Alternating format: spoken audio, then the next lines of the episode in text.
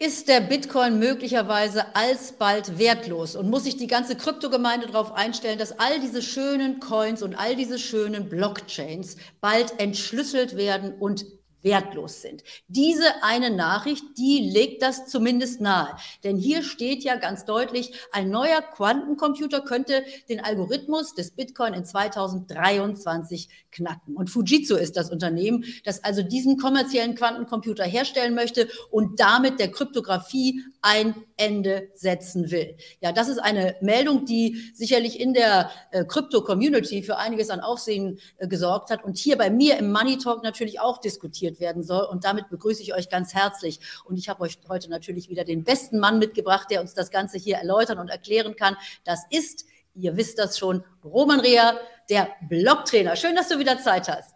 Hi Carola, schön, dass ich da sein kann zu diesem echt spannenden Thema. Ja, und das ist ja tatsächlich diese Meldung, die ich gerade gezeigt habe. Wenn man sich ein bisschen mit Krypto beschäftigt, dann weiß man, diese Nachricht gibt es nicht zum ersten Mal. Die gibt es alle Jubeljahre mal wieder, dass nun endlich dieser Quantencomputer da ist, der die äh, Bitcoin-Blockchain äh, entschlüsseln kann. Erzähl uns doch vielleicht mal, was dahinter steckt. Also warum haben alle Angst vor diesem Quantencomputer? Genau, also Quantencomputer arbeiten grundlegend komplett anders wie unsere Computer bisher. Und die Annahme bei Quantencomputern ist, dass sie irgendwann unsere heutigen Verschlüsselungsstandards entschlüsseln können. Da gibt es verschiedene Ansätze, das zu tun. Das eine wäre so ein Ausprobieren. Man kann sich das so ein bisschen vorstellen wie ein Passwort. Man kennt das Passwort nicht und fängt jetzt an, ne, wenn man weiß zum Beispiel, das Passwort hat vier Zeichen, dann fängt man an mit AAA, dann schreibt man AAAB und probiert es aus. Das ist ein sogenanntes Brute Force. Und die andere Möglichkeit wäre, man versucht, die den Algorithmus, der im Hintergrund überhaupt zu dieser Verschlüsselung geführt hat, den zurückzurechnen. Und da besteht eine gewisse Gefahr, dass Quantencomputer das könnten. Es gibt auch mehrere theoretische Angriffsmuster, die durch Quantencomputer möglich wären. Zum Beispiel, dass wir auf einmal Mining-Maschinen hätten, die viel, viel schneller sind wie die Mining-Maschinen, die wir heute haben. Und wenn dann einzelne Teilnehmer den Zugriff auf so eine Rechenleistung haben, eben ganz schnell die Bitcoin-Blockchain voranschreiben könnten.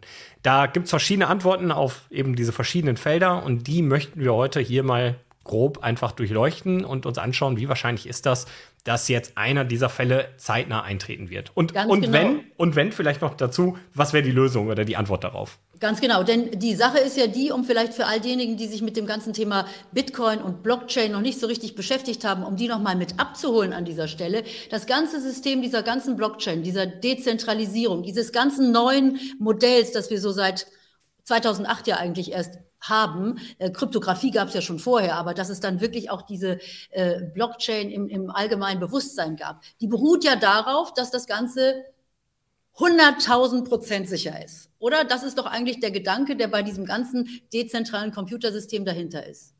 Ja, also da sind mehrere Gedanken. Natürlich zum einen die Sicherheit, weil die Blockchain auf jedem Computer oder auf jedem, äh, auf jedem vollwertigen Netzwerkknoten vorhanden ist und damit auch eine Manipulation bei einem einzelnen Teilnehmer keinen Effekt fürs Netzwerk hätte.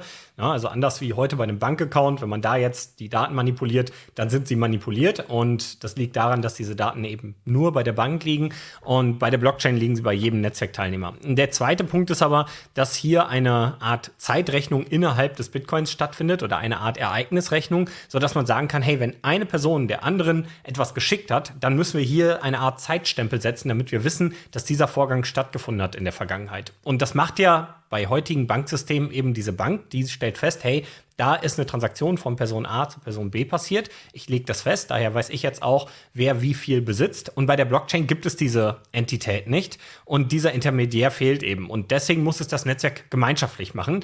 Und deswegen gibt es eben diese Blöcke, weil mit jedem neuen Block ein neuer Zustand der Blockchain eigentlich angehangen wird und damit natürlich auch festgelegt wird, wie der Zustand ist, auf dem der oder damit auch festgelegt wird, dass es eben aufeinander aufbaut. Und wenn man da jetzt die Verschlüsselung brechen könnte, dann hat das natürlich Effekte auf die Sicherheit und auch am Ende unter Umständen auf das Hab und Gut eines jeden Teilnehmers dieser Blockchain. Und deswegen ist das Thema auch so relevant. So, dann lass uns jetzt mal die einzelnen Aspekte angucken. Du hast es eben schon so ein bisschen äh, einmal durchdekliniert. Was kann nun also passieren, wenn einer so schnell rechnen kann, also in dem Fall der Quantencomputer, und so viel gleichzeitig äh, rechnen kann? Was könnte passieren und wie schützt sich die Community da? Also es gibt ja bestimmt auch Tüftler, die genau dafür jetzt schon äh, äh, Gegenmaßnahmen entwickeln.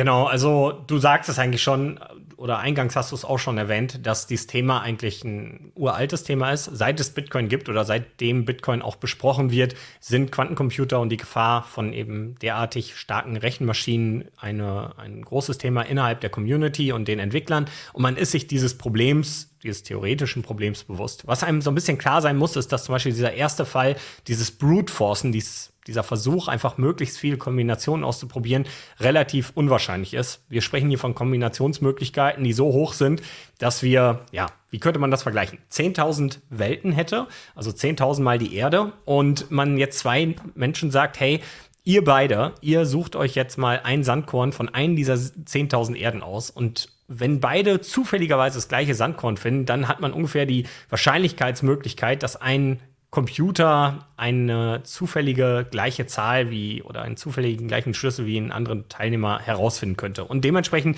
wenn wir diese ganzen Kombinationsmöglichkeiten ausprob ausprobieren wollen würden, dann wäre das eine so hohe Zahl, dass das äh, mit der Rechenleistung unseres Universums fast nicht möglich wäre. Und von daher sehe ich da nicht so die Gefahr für Quantencomputer.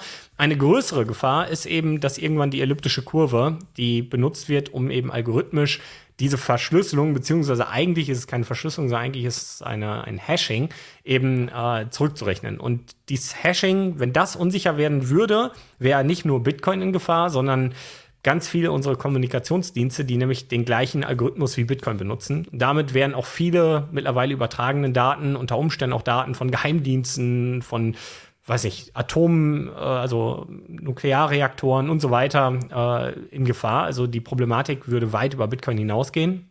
Und aber, und das muss man dazu sagen, auch diese Wahrscheinlichkeit, dass dieser Algorithmus ähm, gebrochen werden könnte, sehe ich in den nächsten 20, 30 Jahren auf gar keinen Fall, weil das ist eine, eine, also die Quantencomputer, die wir heute haben, müssten ein so vielfaches ähm, mehr Rechenleistung haben als das, was sie jetzt in absehbarer Zeit haben, ähm, dass wir unter Umständen sogar so eine Rechenleistung nie bei Quantencomputern sehen. Und wenn wir sie sehen, dann ist es nicht der Zustand, wo wir sagen, oh, jetzt nächstes Jahr ist das Gerät da, jetzt haben wir alle ein Problem, sondern eher, boah, in den nächsten zehn Jahren könnte es passieren, dass mal irgendwie wir in diese Nähe kommen, dass Quantencomputer diese Leistung haben. Und in dem Moment hat man mehrere Möglichkeiten darauf zu reagieren. Man kann die Blockchain technisch anpassen. Das erfordert natürlich, dass jeder Netzwerkteilnehmer da mitmacht und sagt, ja, wir einigen uns zum Beispiel auf ein neues Adressschema und damit auch auf ein neues Schema, wie wir verschlüsseln und auch unsere Daten hashen.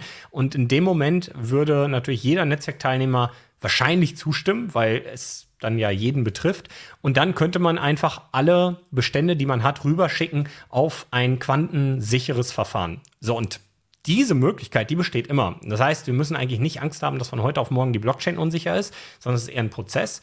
Und selbst wenn das passieren sollte, also gehen wir mal von diesem super unwahrscheinlichen Fall aus, jetzt in den nächsten zehn Monaten entsteht so ein Quantencomputer und der kann wirklich diese Schlüssel zurückrechnen, dann wäre das immer noch mit sehr viel Aufwand verbunden. Und dann müsste man auch schauen, dann wären erstmal wahrscheinlich die größten Adressen betroffen. Solche Adressen wie zum Beispiel von großen Exchanges, also Handelsplattformen, die mehrere tausend Bitcoin halten. Diese Adressen wären erstmal gefährdet. Ja, wir mit unseren verhältnismäßig kleinen Adressen, wo 0,1 Bitcoin oder vielleicht ein Bitcoin liegt, die wären erstmal nicht betroffen. Und das heißt, auch da hätte man sehr viel Zeit darauf zu reagieren, neues Schema zu implementieren und dann auch seine Bestände dort rüber zu schicken. Und ich kann mir vorstellen, was am Ende dabei rauskommt, ist das, wie wir damals angefangen haben. Du gehst nach Hause, druckst dir da deinen Code am Computer aus und legst dir dein Papier irgendwo ins Safe. Das ist dann Quantencomputer sicher, wie wir das Ganze dann verwahren können. Ähm, Roman, wir gehen jetzt mal nicht viel tiefer in dieses Thema rein, weil ich glaube, inzwischen ist bei mir in der Community entweder schon jeder eingeschlafen oder die meisten haben schon abgeschaltet, weil es alles sehr technisch ist. Aber es gibt ja trotzdem viele Leute, die einfach grundsätzlich Bitcoin mögen. Und ich sage ja auch an der Stelle immer, du musst eigentlich ein bisschen mit dabei sein, genau wie du sagst mit diesen kleinen Stückchen. Du musst einfach diese Zukunft auch spüren mit einem ganz kleinen Teil deines Geldes je nachdem, wie viel Risikoappetit du hast, solltest du mit dabei sein. Aber schauen wir uns doch jetzt mal den Bitcoin dann auch nochmal grundsätzlich an. Also gehen wir mal weg von dieser Gefahr des Quantencomputers, sondern gucken wir mal auf den aktuellen Stand. Und da gibt es ja genug Gefahren, die wir da jetzt aktuell auch haben für den Bitcoin. Denn äh, wir hatten in den letzten Monaten, eigentlich schon ein, zwei Jahren immer gesehen, dass der Bitcoin auch mit den Tech-Werten korreliert, mit den amerikanischen Tech-Werten. Das heißt also, eigentlich wurde er gar nicht wie Gold behandelt, das war ja mal der Gedanke, sondern vielmehr mit den Tech-Werten zusammen in einen Topf geworfen und dann, wenn es den Tech-Werten schlecht geht, dann geht es auch dem Bitcoin schlecht. Und wir sehen ja jetzt, er hat echt Schwierigkeiten, sich da jetzt da aus seinem 20.000 äh, Dollar äh, Terrain so ein bisschen wegzubewegen. Also wie schätzt du den aktuellen Kurs des Bitcoin ein? Ja, also meine Einschätzung ist gar nicht so positiv für die nächsten ein, zwei Jahre. Ich glaube, das könnte die nächsten ein, zwei Jahre noch äh, viel schlimmer werden, dass der Wert noch viel weiter runtergeht. Der Grund ist, dass wir eine sehr angespannte Wirtschaft im Allgemeinen haben und ein Kurswechsel auf Basis unserer Fiskalpolitik. Man fängt an, die den aktuellen Leitzins immer weiter anzuheben. Das heißt, dass es immer mehr Zinsen auf unser Geld gibt und das sorgt dafür, dass weniger Geld benutzt wird oder vor allem weniger kreditgeschöpftes Geld benutzt wird, um damit zu investieren und die Kreditschöpfung im Allgemeinen zurückgeht und dementsprechend auch die Geldmenge zurückgeht und dann viele Investoren lieber eben in den Geldmarkt gehen statt in den Investmentmarkt und das sehen wir auch an den Börsen und überall. Ähm, in der heutigen Wahrnehmung ist Bitcoin noch nicht das Geld der Zukunft. Bei den meisten Menschen ist Bitcoin ein ja, Spekulationsobjekt oder eben sowas wie Gold. Und dementsprechend wackelt das sehr stark. Und wir haben natürlich auch bei Bitcoin große Industrien, die rund um Bitcoin agieren.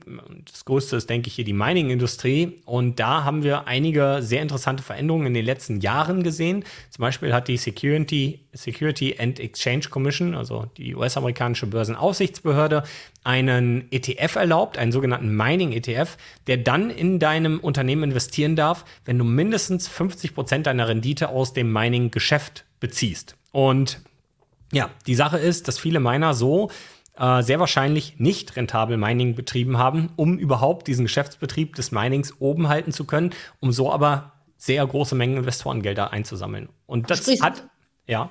Du sprichst jetzt einen interessanten Punkt an, denn auch das sind Nachrichten der letzten Tage, dass da also die Miner in Schwierigkeiten kommen. Da musst du uns jetzt auch noch mal ein bisschen äh, da das Backbone geben, sozusagen ein wenig die Erklärung dazu geben, dass die Miner natürlich ein wichtiger Faktor in diesem ganzen System sind. Das sind im Grunde genommen die dezentralen Punkte, die also äh, diese Rechenleistung erbringen, um dann immer wieder einen Block auf die Blockchain zu schreiben. Wer sind denn diese Miner? Sind das alles irgendwelche äh, Jungs, die zu Hause im Keller so ein paar Rechner stehen haben oder wer sind die Miner auf der Welt. Ja, also es kann jeder Miner sein, es kann auch ein Junge im Keller mit seinem Rechen, äh, mit seiner Recheneinheit sein, aber meistens sind es große Unternehmen, die an sehr günstigen Stromquellen sitzen, häufig Wasserkraftwerke, Windkraftanlagen und eben dort, wo überproduzierte Energie anfällt und Energie, die sonst nicht unbedingt benutzt wird.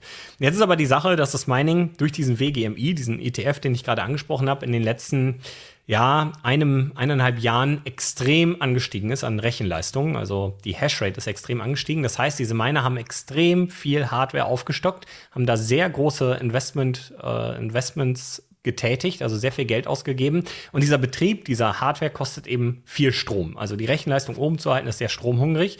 Und jetzt haben wir leider eine Situation, wo sich eben diese ganze Investmentzeit so ein bisschen dreht durch die aktuelle Belastung, die wir haben, die ganzen Krisen, Corona, ähm, das ganze Thema mit der Ukraine, mit Russland und das belastet natürlich die Wirtschaft. Und das heißt auch, es wird nicht weiter in diesen Sektor investiert. Und man muss das verstehen, dadurch, dass jetzt so viel Konkurrenz in diesem Mining-Geschäft ist, hat sich das Mining noch nie weniger gelohnt als jetzt. Also die Miner verdienen gerade durch den Betrieb des Minings so wenig Geld wie noch nie. Und das führt dazu, dass der eine oder andere jetzt den Gläubigern keine Zahlung mehr geben kann, weil er einfach schlichtweg nicht mehr profitabel Mining betreiben kann. Und das hat zur Konsequenz, er muss seine Hardware ausschalten, um den Strom zu sparen, weil dieser Strom, die Kosten des Stroms teurer sind wie das, was ich durch diesen Mining-Betrieb verdiene. Und das führt zur Kapitulation. Das führt dazu, dass diese Gefahr bei allen Minern auftaucht und die Investoren auch aufhören, dort zu investieren.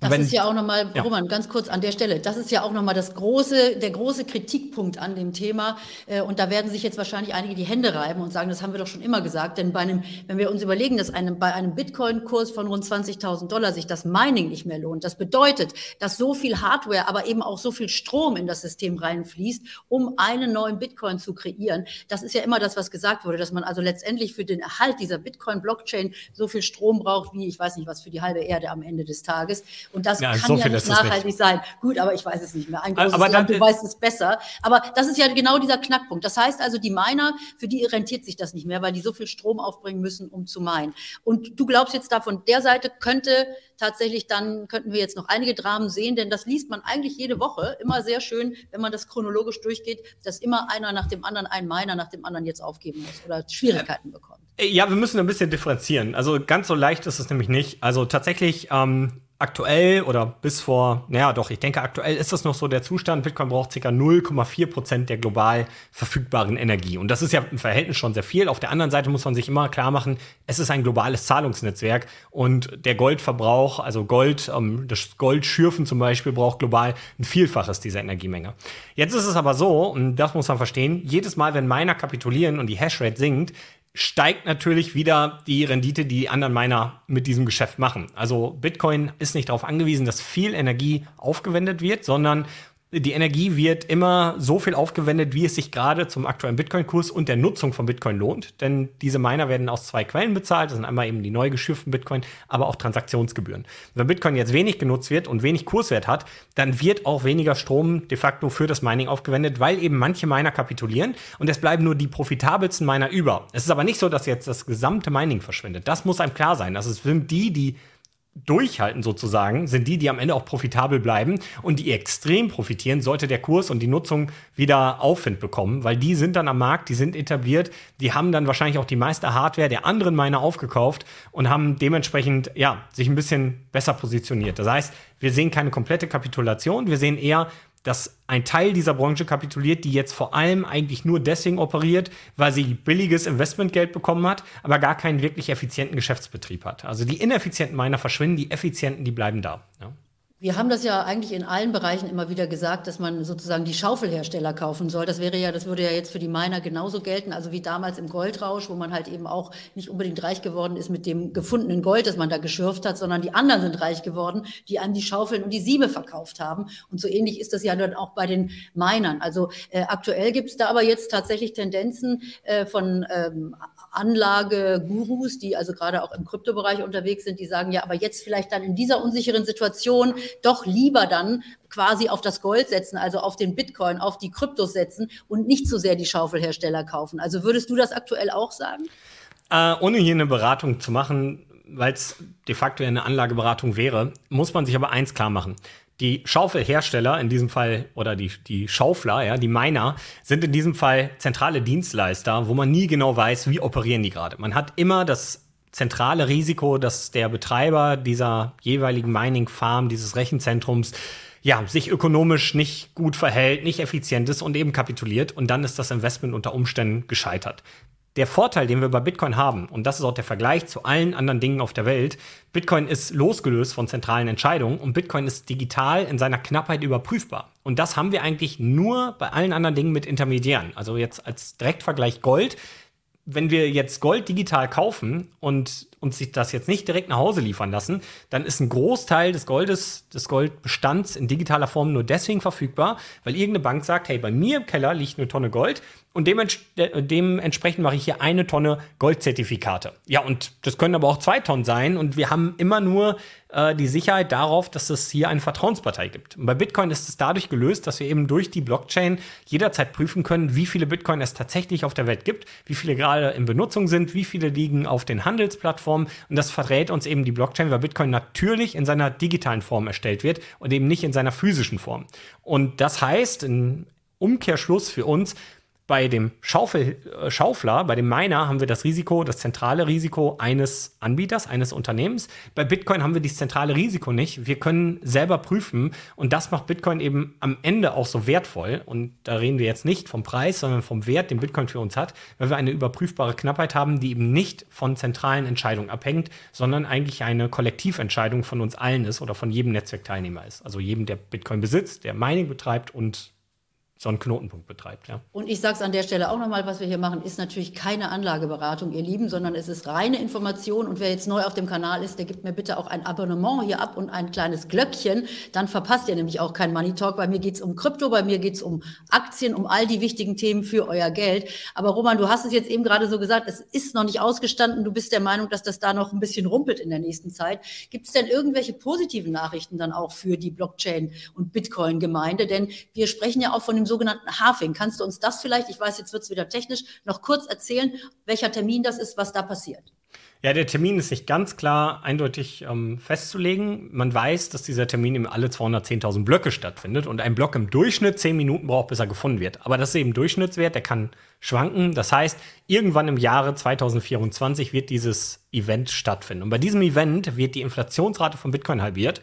Das bedeutet, die Menge an neu geschürften Coins, die halbiert sich. Das ist auch genau der Grund, warum nämlich, wenn wir diese Halving-Events mal immer weiter spinnen und wir immer weiter halbieren, irgendwann an den Zustand kommen, dass eben keine neuen Coins mehr gefunden werden und dann auch die maximale Menge von 21 Millionen Bitcoin im Umlauf ist. Und mittlerweile sind über 19 Millionen im Umlauf. Das heißt, es fehlen gerade mal noch 10% vom Gesamtbestand, der jetzt über die nächsten 120 Jahre verteilt wird. Und deswegen ist das Halving-Event so wichtig, weil die Inflationsrate jedes Mal halbiert wird und das meistens dazu führt, dass wir wieder im bemessen in Dollar und Euro einen Kurssprung nach oben sehen, weil jetzt plötzlich eben der Neubestand, der wird verknappt. Also so, als wenn jetzt schlagartig auf der ganzen Welt definitiv nur noch die Hälfte an Gold gefunden werden könnte ab einem gewissen Zeitpunkt. Und dieser Zeitpunkt, der löst meistens eine neue Kursrallye aus. Und natürlich, wenn man sich das dann so überlegt, wäre es jetzt schlau zu investieren, weil man dann ab 2024 mit neuen Kurshöhen rechnen könnte. Aber so einfach ist es nun mal auch nicht, weil vergangene Ereignisse, und das sollte jeder wissen, sind nie ein Garant für die Zukunft. Also ein Garant haben wir, das Halving-Event wird eintreten, aber ob das eine Preissteigerung herbeiführt, da können wir uns eben nicht sicher sein. Das kann man sich dann so ein bisschen anschauen. Das war historisch so, aber das muss natürlich nicht so weitergehen. Das hängt ja auch von vielen anderen Faktoren ab. Zum Beispiel, wie sind die Regeln des Geldes? Wie viel Investmentmöglichkeit und Kapital hat die Bevölkerung? Wenn Krisen da sind, dann wird alles teurer, dann wird weniger investiert. Und das sind auch alles Faktoren, die damit reinspielen. Das darf man nicht vergessen. Ja. Also dann haben wir jetzt zumindest äh, von der Seite aber äh, eine kleine Hoffnung, einen kleinen Hoffnungsschimmer bis 2024. Bist du aber der Meinung, müsste man sich noch ein bisschen warm anziehen. Aber dass jetzt tatsächlich, so wie ich es ja anfangs etwas provokativ gesagt habe, die gesamte Kryptowelt zusammenbricht und plötzlich wertlos ist, davon gehst natürlich du als Bitcoin- und äh, Blockchain-Jünger nicht aus.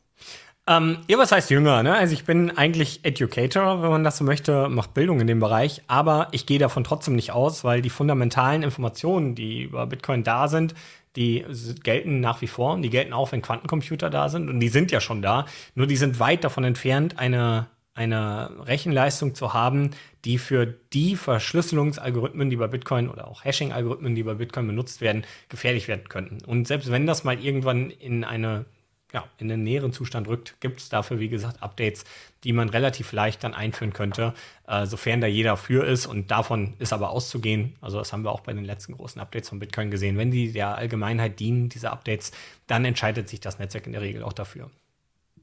Roman, es macht mir immer sehr viel Spaß, mit dir zu sprechen. Ich lerne eine ganze Menge und ich weiß genau, wie du sagst, du bist Educator. Auf deinem Kanal kann jeder zu dem Thema Bitcoin lernen und deshalb verweise ich natürlich auch ganz gerne auf deinen Kanal. Freue mich aber auch, dass du zu mir kommst und hier auch gerade in meiner Community, die sich ja für das Thema sehr interessiert, aber die natürlich gar nicht so den Zugang haben. Niemand erklärt es wirklich mal so im, im Einfachen, abgesehen von dir natürlich. Also insofern freue ich mich immer, dass du da warst. Ihr Lieben, alle nochmal den Kanal abonnieren. Guckt mal bei Roman rein. Blogtrainer heißt er hier auf äh, YouTube, aber Roman heißt er in Wirklichkeit. Und ich freue mich, wenn du wieder da bist, wenn wir weiter darüber reden können. Sobald es irgendwas Spannendes gibt aus der ganzen Thematik Bitcoin, bist du hoffentlich wieder bei mir. Also danke erstmal für heute.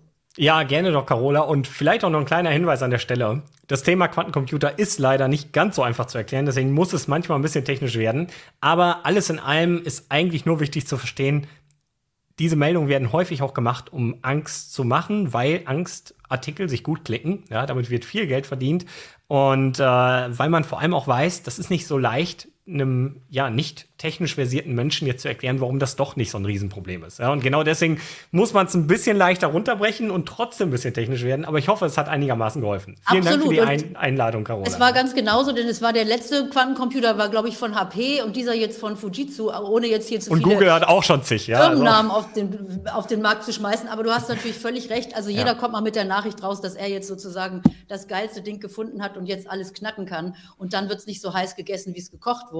Ich danke dir trotzdem, dass du das Ganze erklärst. Ich habe ja auch am Anfang ein bisschen reißerisch angefangen, aber das muss ja hier das bei YouTube dazu. auch so ja, sein. Gehört, naja, das gehört dazu, oder? Ich weiß, ich kriege wieder den Ärger wegen Clickbait, aber das lerne Ach, ich hier auch alles. Also ihr Lieben, schreibt mal, ob ihr mehr wissen wollt, auch bei mir auf dem Kanal zu dem Thema Kryptos. Ich finde es wahnsinnig spannend. Wir müssen uns damit beschäftigen. Führt gar keinen Weg dran vorbei, sich auch mit diesen neuen Technologien auseinanderzusetzen und mit den neuen Möglichkeiten auch Geld zu verdienen. Also auch das ist ja hoffentlich dann mal wieder richtig möglich, auch mit den Kryptos. Erstmal für heute. Danke Roman, danke euch fürs Zuschauen und bis bald. Tschüss.